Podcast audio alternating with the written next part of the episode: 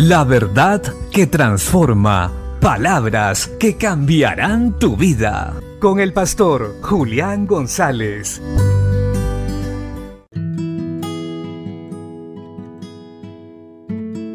La Biblia dice en el libro de Esdras capítulo 1 verso 1 y 2.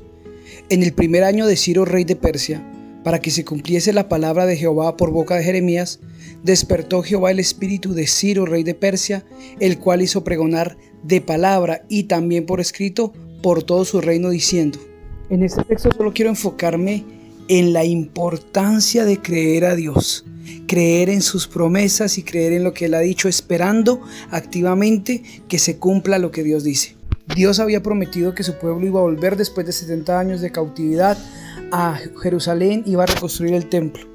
Y dado que el tiempo se cumplió, Dios despertó el espíritu de un rey pagano para dar la orden de que volvieran de todos los lugares donde estuvieran esparcidos los israelitas o los judíos para volver a la tierra de Jerusalén a reconstruir el templo, a volver a habitar la ciudad que había sido destruida años atrás. Y esto, ¿por qué es importante hoy para nosotros?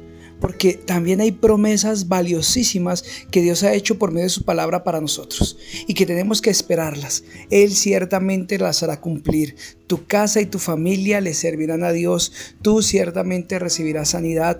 Las promesas que Dios ha hecho acerca de tu vida, de tu casa, de tu familia, se van a cumplir. Aunque por un momento pareciera que tarden, no tardarán. Ciertamente se aproxima la hora de su advenimiento sobre la tierra. Cristo viene ya por nosotros, así que preparémonos. Él lo que ha dicho lo cumplirá. Y se llevará consigo a su pueblo, aquel pueblo que ha sido fiel y lo ha estado aguardando hasta este día.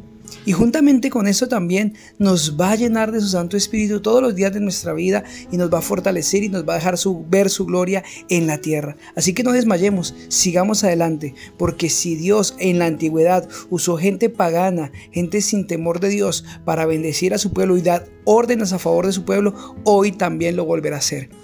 Recordemos, Cristo Jesús es nuestro Rey nuestro soberano, y Él prometió que va a volver y que estaría con nosotros todos los días y hasta el fin del mundo.